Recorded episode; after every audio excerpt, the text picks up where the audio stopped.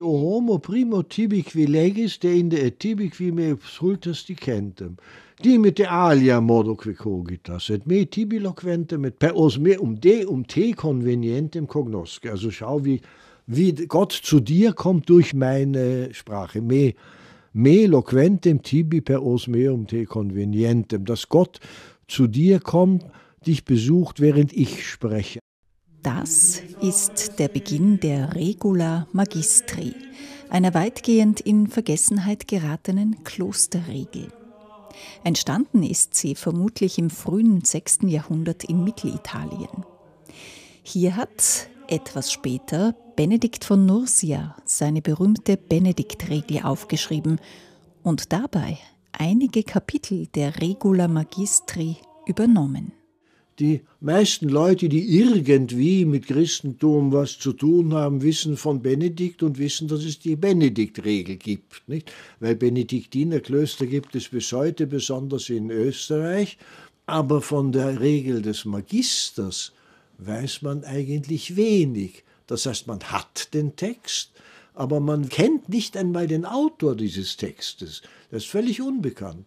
Und auch Papst Gregor der Große, der so um das Jahr 600 ein mehrbändiges Werk geschrieben hat, die Alogie, also die Aloge, und da geht es über das asketische und monastische Leben in Mittelitalien, der schreibt zwar ein Buch seiner vier Bücher über Benedikt, aber von dem sogenannten Magister, von dem Autor dieser langen Regel, schreibt er nichts. Entweder hat er nichts gewusst von ihm oder er hat ihn aus irgendeinem uns unbekannten Grund nicht erwähnt.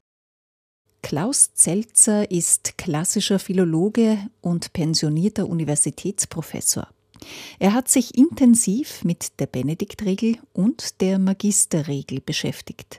Soeben hat er in langwieriger Arbeit aus den unterschiedlichen überlieferten Texten eine möglichst korrekte lateinische Fassung der Regula Magistri herausgearbeitet. Zuallererst erklärt uns Klaus Zelzer den Namen der Regula Magistri. Warum heißt diese Regel nun Magisterregel, wenn wir den Autor nicht kennen? Naja, da gibt es einen Sammelband von Regeln aus karolingischer Zeit, da hat ein Abt nun auf höheren Auftrag wahrscheinlich oder aus eigenem im Frankenreich Untersuchungen gemacht, was es für Regeln gibt, nicht? Und hat die dann zusammengestellt in einem großen Kodex, der ist sogar erhalten, der liegt in München und der ist einer der wesentlichen Kodizes, nachdem ich meine Edition der Regula Magistri gemacht habe. Und dort steht auch nur Regula Sanctorum Patrum, also die Regel der heiligen Väter. Aber wie das bei Büchern heute ja auch noch üblich ist, aber auch damals bei Kodizes, der Lauftitel oben auf jeder Seite, da steht Regula Magistri. Und warum das dort steht? Weil diese Regel ist aufgebaut aus Fragen und Antworten, wie das üblich war in frühen Regeln. Benedikt hat das dann nicht mehr so gemacht, aus Fragen und Antworten. Und da heißt es immer Frage der Schüler oder Frage des Schülers. Und dann heißt es, der Herr hat durch den Lehrer geantwortet. Also respondit Dominus per Magistrum.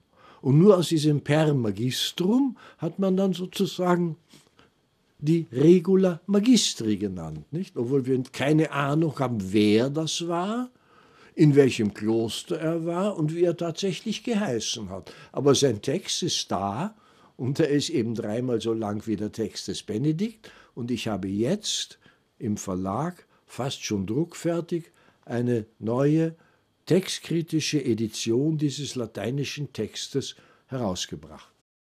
Lange Zeit hat man gemeint, der heute unbekannte Magister habe von Benedikt abgeschrieben, nicht umgekehrt. Das hat vor allem mit dem Stellenwert und der Verehrung des Benedikt von Nursia zu tun, sagt Klaus Zelzer. Ab der karolingischen Zeit gibt es auch gewisse Kongregationen schon, benediktische, benediktinische und so weiter. Nicht? Also das war ein Orden, der eben noch kein Orden war, aber eine, eine Organisation, die Ansehen hatte. Und natürlich hatte auch der Benedikt als Gründer dieser Organisation auch Ansehen. Und jetzt, wenn eine, eine andere Regel da ist, die wörtlich übereinstimmt, zum Teil, also in den einleitenden Kapiteln, mit der Regel des Benedikt, die ja bekannt war, so war für die Leute sozusagen selbstverständlich, naja, der hat von Benedikt abgeschrieben, nicht? Kein Mensch hätte es gewagt zu sagen, naja, Benedikt fußt eben auf dieser unbekannten Regel. Da haben sie gesagt, man, nimmt den, man nimmt unserem Ordensvater seine Originalität, seinen Lohn, nicht? Und das hat aber bis ins 20. Jahrhundert gedauert. Da kam man dann nämlich erst drauf, dass man die zwei Handschriften, von denen man nach ausgegangen ist in der Beurteilung der Regula Magistri. Da kam man drauf, dass diese Handschriften etwa 100 Jahre älter sind, als man bisher, nämlich die Paläographie, die lateinische Paläographie und Handschriftenkunde hat im frühen 20. Jahrhundert großen Aufschwung auch genommen, nicht? Und da, kann man, da hatte man neue, neue Kriterien, eine Handschrift zu datieren. Nicht? Und da konnte man jetzt die beiden wichtigsten Handschriften zurückdatieren. Nicht? Und so hat man ohne weiter sehen können, dass eigentlich die Regula Magistri früher sein kann. Nicht? Man hat dann natürlich äh, sozusagen gefühlsmäßige ähm, Regungen der Benediktiner, die also entsetzt waren, dass man ihrem Ordensvater die Originalität nimmt, die musste man dann überwinden. Bei der Überwindung hat auch die Einsicht geholfen, dass es in der Antike üblich war, von anderen abzuschreiben, Ideen zu übernehmen und weiterzuentwickeln. In der Antike war es so, dass innerhalb einer ja, der, der schönen Literatur ja weniger, nicht wahr? Aber innerhalb von Fachliteraturen, technischer oder landwirtschaftlicher oder weiß Gott was für eine Art, aber natürlich auch von, von soziologischen Dingen, wie eine Klosterorganisation ja ist, nicht innerhalb der Gesellschaft ein gewisses soziologisches Element. Da hat man immer versucht, auf das Ältere aufzubauen und das Ältere mit eigenen Werken zu übertreffen. Und das galt nicht als Plagiat, sondern das war eine selbstverständliche Entwicklung innerhalb einer Reihe. Also sollte es sozusagen für die Benediktiner kein Problem gewesen sein, und das hat man dann auch eingesehen jetzt im 20. Jahrhundert, dass Benedikt eine Vorlage hatte. Man war auch in der Antike gewohnt, nach einer Vorlage zu arbeiten, eine Vorlage weiterzuentwickeln. Wir tun das ja heute auch. Nicht? Nur heute muss man da zitieren, der hat das dort und der hat das dort und der hat das dort. Das wurde nicht, weil man ja nicht, das gab es ja nicht, diese Organisation des Buchwesens. Nicht? Also nimmt es der Bedeutung des Benedikt nichts weg, wenn man sagt, die Regula Magistri ist eben der frühere Text. Halleluja.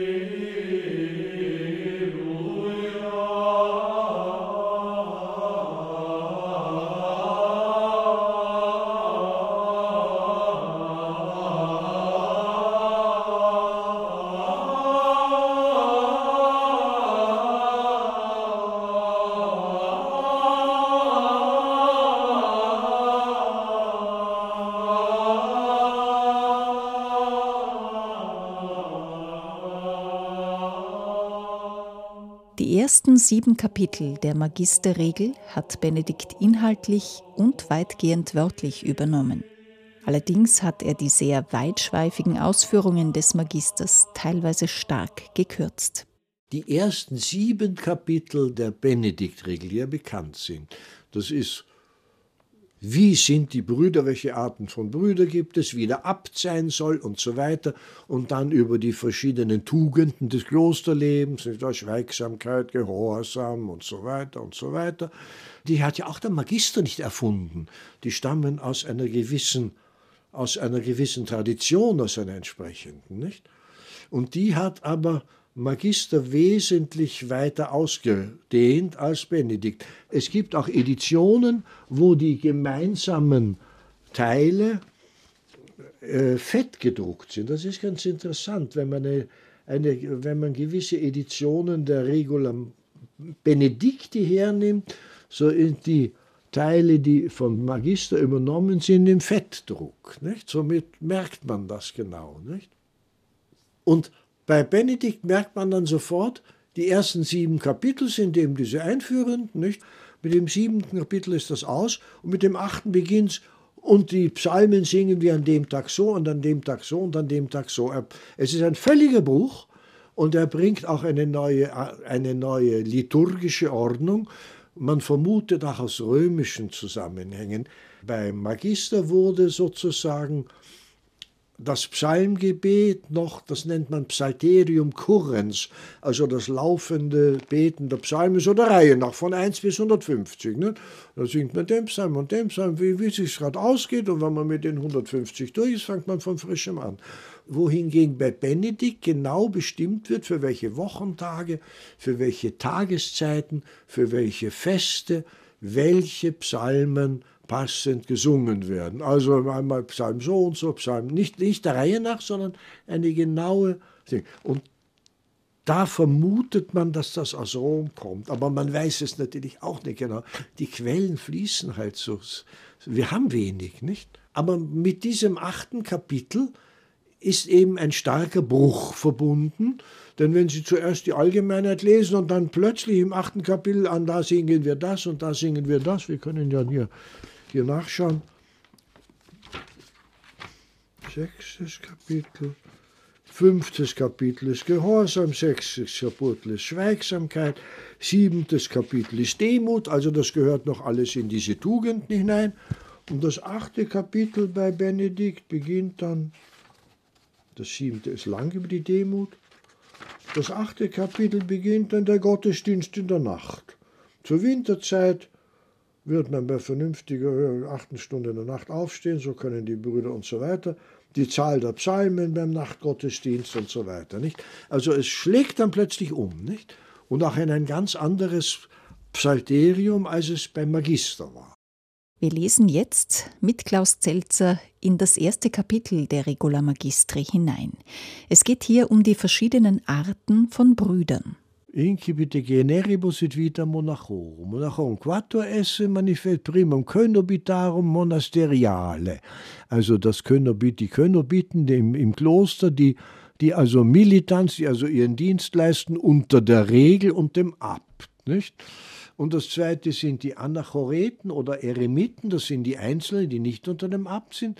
Tertium verum monachorum deterrimum, das Schlimmste der Genus ist, die Sarabaiten die ich eher lieber Laien nennen möchte, nicht wenn mich nur die, ihre Tonsura daran, ihre Tonsur davon nicht abhält. Qui nulla regula approbati, ohne Regel, experi experimenta magisto, also ohne Erfahrungen des Magisters und so weiter. Atuk factis avante seculo fidem mentiri deo person.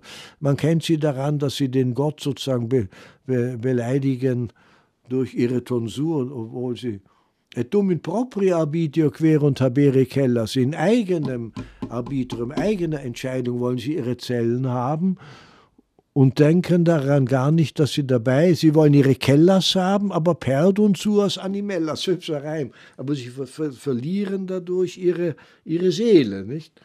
Quartum verogenus, das ist noch so ein Girovagum, das sind die das waren die, die, die extra wohnen wollen in eigenen Zellen und die Girowagen sind eben die ebenso schweifen durch die Gegend. Qui tota vita sua, ihr ganzes Leben, per diversas provincias ternis a quaternis diebus, durch alle, durch alle möglichen Provinzen, je drei, vier Tage, durch Zellen verschiedenster Monasterien, Hospitantes, nicht? Weil die lassen sich, die fressen sich sozusagen durch, nicht? Und über das geht's lang, nicht? Über diese Girowagen. Ganz lange Geschichte. Bei, bei Benedikt gibt es das, ist das ein Wort, über die wollen wir gar nicht reden. Nicht aus, ne? Die zwei Arten von Brüdern, die der Magister so scharf verurteilt, sind vor dem Hintergrund des kriegerischen sechsten Jahrhunderts zu sehen, erläutert Klaus Zelzer. Dazu ist natürlich auch zu bedenken, dass dieses sechste Jahrhundert, in dem sich das abgespielt hat, in Italien sehr stark durch kriegerische Einfälle von Norden, Goten und Langobarden und so weiter. Ständig war irgendwo Krieg und ständig wurde das Land verwüstet. Also unter diesen Umständen waren Klöster vielfach Zuflucht für Leute, nicht? Und es geht in beiden Regeln sehr stark um die Verantwortung des Abtes, auch wen er aufnimmt und wie er sozusagen den einzelnen Aufnahmewerbern auch nachforscht, wie sind seine Verhältnisse und so weiter.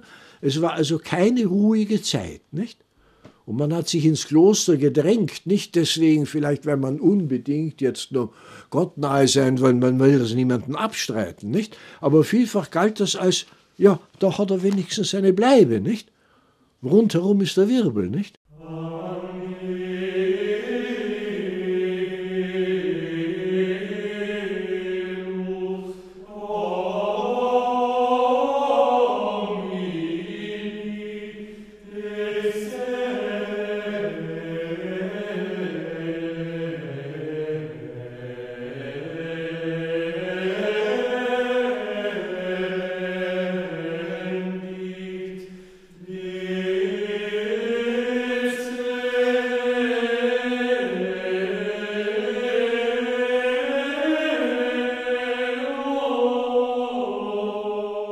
Diesen chaotischen Zeiten und Zuständen setzt der Magister einen mächtigen Abt entgegen.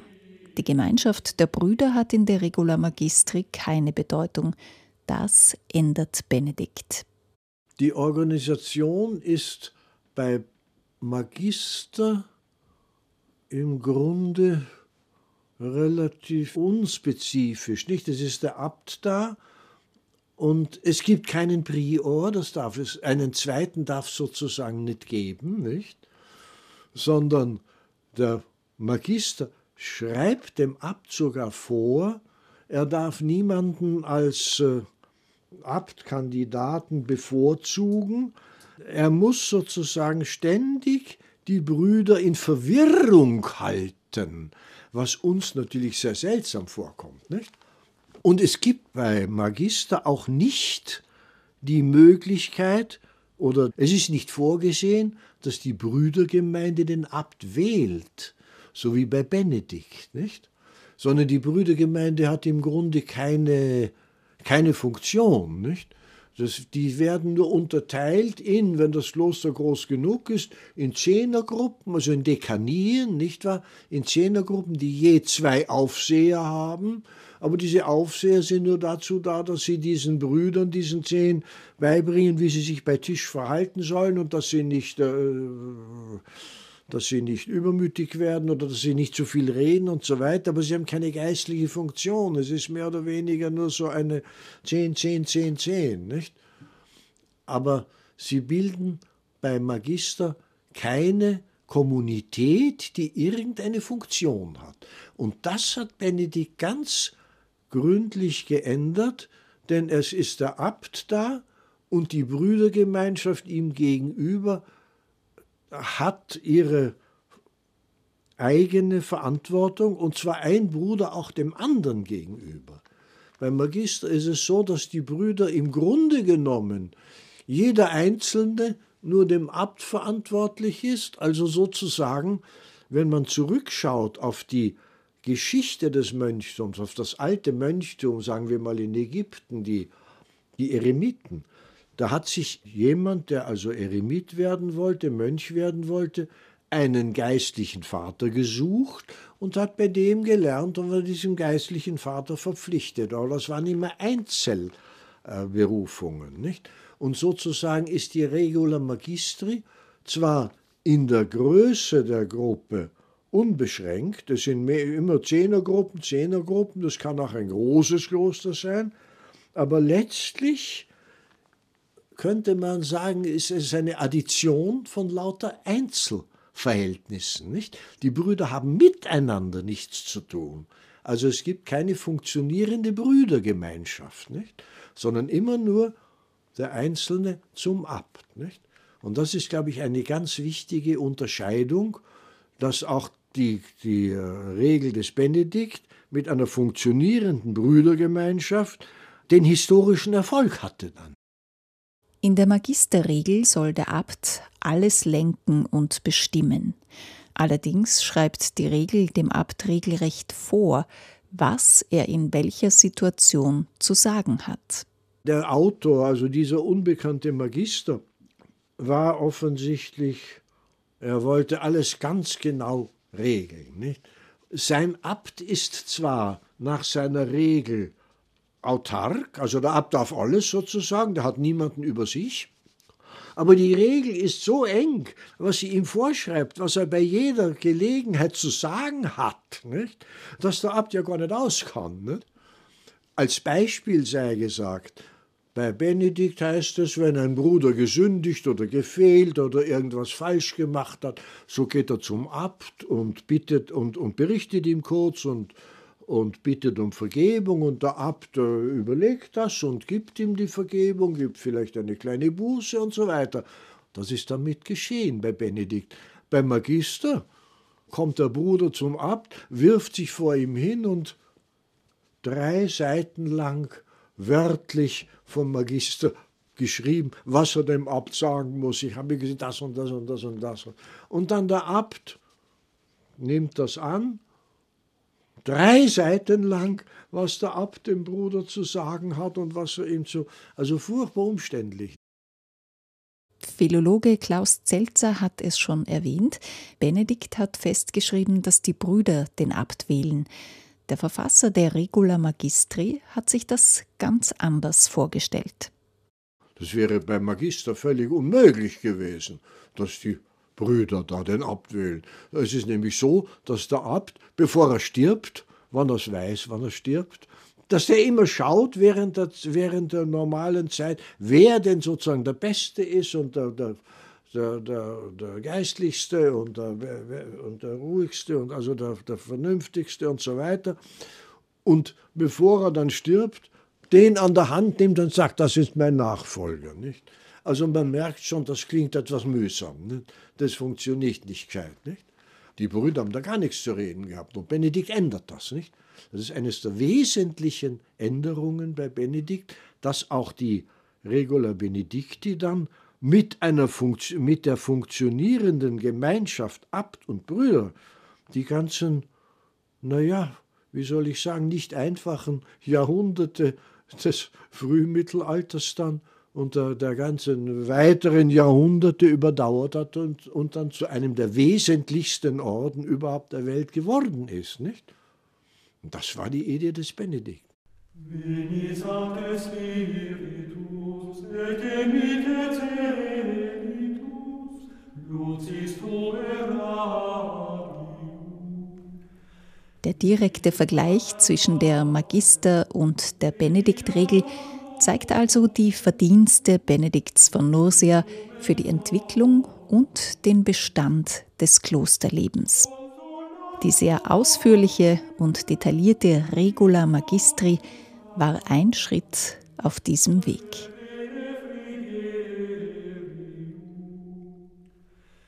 Im